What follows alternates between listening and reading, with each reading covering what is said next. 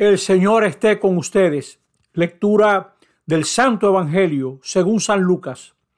En aquel tiempo se acercaron a Jesús unos saduceos que niegan la resurrección y le preguntaron, Maestro, Moisés nos dejó escrito, si a uno se le muere su hermano dejando mujer pero sin hijo, cásese con la viuda y dé descendencia a su hermano. Pues bien, había siete hermanos y el primero se casó y murió sin hijos, y el segundo y el tercero se casaron con ella, y así los siete murieron sin dejar hijos. Por último, murió la mujer. Cuando llegue la resurrección, ¿de cuál de ellos será la mujer? Porque los siete han estado casados con ellas. Jesús les contestó, en esta vida hombres y mujeres se casan, pero los que sean juzgados dignos de la vida futura y de la resurrección entre los muertos no se casarán, porque ya no pueden morir, son como ángeles, son hijos de Dios, porque participan en la resurrección. Y que resucitan los muertos, el mismo Moisés lo indica en el episodio de la zarza, cuando llama al Señor Dios de Abraham, Dios de Isaac, Dios de Jacob. No es Dios de muertos, sino de vivos, porque para Él todos están vivos. Palabra del Señor. Estamos en este domingo trigésimo segundo del tiempo ordinario. El año litúrgico va llegando a su fin y la Iglesia Católica, madre y maestra de todos nosotros, nos va enseñando. Vemos en la primera lectura de hoy cómo unos jóvenes resisten a la persecución. Este libro de los Macabeos relata la persecución de los Seleucidas contra los israelitas.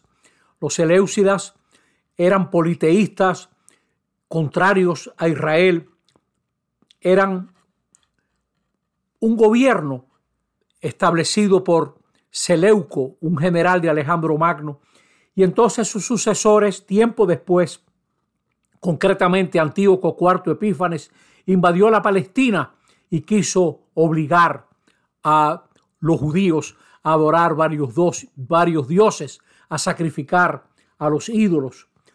Y aquí en este libro se ve cómo la resurrección le da esperanza a estos muchachos que resisten la tentación de adorar falsos dioses. Se apoyan en la resurrección. La fe en la resurrección no se funda en nuestros buenos deseos, que pueden ser mejores o peores. Nuestra fe en la resurrección se apoya en la lealtad de Dios, que ni miente ni se engaña. Aquellos jóvenes que presenta la primera lectura de hoy, estaban seguros de que Dios los resucitaría. Luce algo casi de risa en la cultura de hoy. La vida no depende de la aprobación de los poderosos. La vida tan hermosa, tan valiosa, no es lo último. Hay algo más después de la muerte. Nos falta la audacia de vivir la fe y de aceptar la dureza de la vida. Y hay momentos en que hay que soltar. Hay momentos en que uno tiene que caminar a campo traviesa, sin camino, soltar la seguridad del aplauso, de la aprobación, de lo que se ve, y actuar según nos dice la conciencia, que es lo correcto, apostando junto a Dios que vale la pena hacer el bien, aunque de este lado de la muerte no se vean los resultados. Esa es la fe cristiana. Nosotros somos cristianos porque el Padre resucitó a Jesús con la fuerza del Espíritu. Y esa es nuestra fe. Y eso es lo que ilumina toda la vida. Nosotros también, como el salmista, esperamos con confianza ver el rostro del Señor. Así dice el Salmo de hoy. Al despertar me saciaré de tu semblante, Señor. Gran esperanza la de ver el rostro del Señor. Dios cuida y guarda nuestra apelación. Nuestras oraciones llegan hasta el corazón de Dios, a donde también llegaremos nosotros. Pablo lo confirma en la segunda lectura de hoy de la carta a los tesaronicenses, la segunda carta. Dios es fiel esa es nuestra, nuestra piedra fundamental, que Dios es leal y no nos fallará. Ahora, al final del año, en este Evangelio que la iglesia nos pone a meditar, vemos a los saduceos que no creían en la resurrección.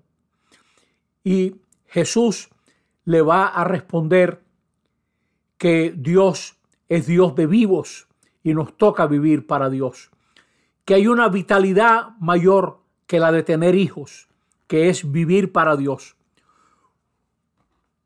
Muchos judíos pensaban que perdurar, que la vida eterna era tener hijos y la vida perduraría en la descendencia. Algo de ellos perduraría en la descendencia.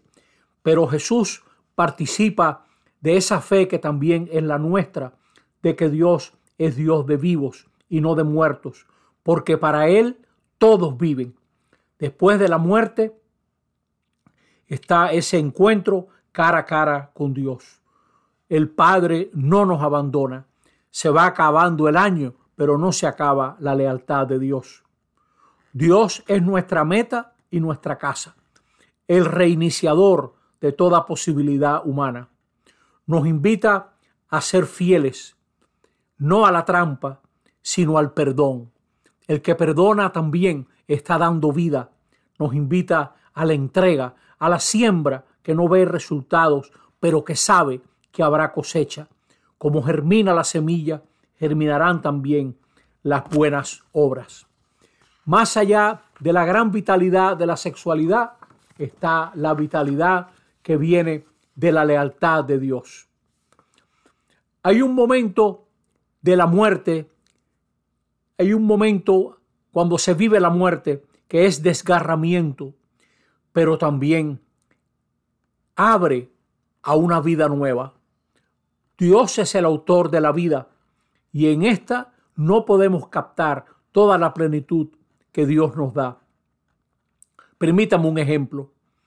¿Qué sabe un hombre que nunca ha visto nada, un no vidente, de la belleza de un atardecer? ¿Qué sabe un pez de lo que es oler naranjos en flor? No sabe nada. ¿Qué sabemos nosotros? de, la otra vida, muy poco. Pero llevamos en el corazón esa añoranza de una casa donde no hay deslealtad, de una casa eterna donde encontramos ese amor que no defrauda. Y como dice el canto, llega la vez al panal, nosotros también llegaremos a nuestra casa luego de cruzar la muerte. Y esa es nuestra esperanza, que Jesús de Nazaret nos abrió resucitando de entre los muertos, que nosotros también estaremos, estaremos delante de Dios con todo este trajinar, con toda esta vida, que a veces es difícil, pero siempre está abierta a otra vida. El Señor nos ayude a confiar en su lealtad. Así sea. Amén.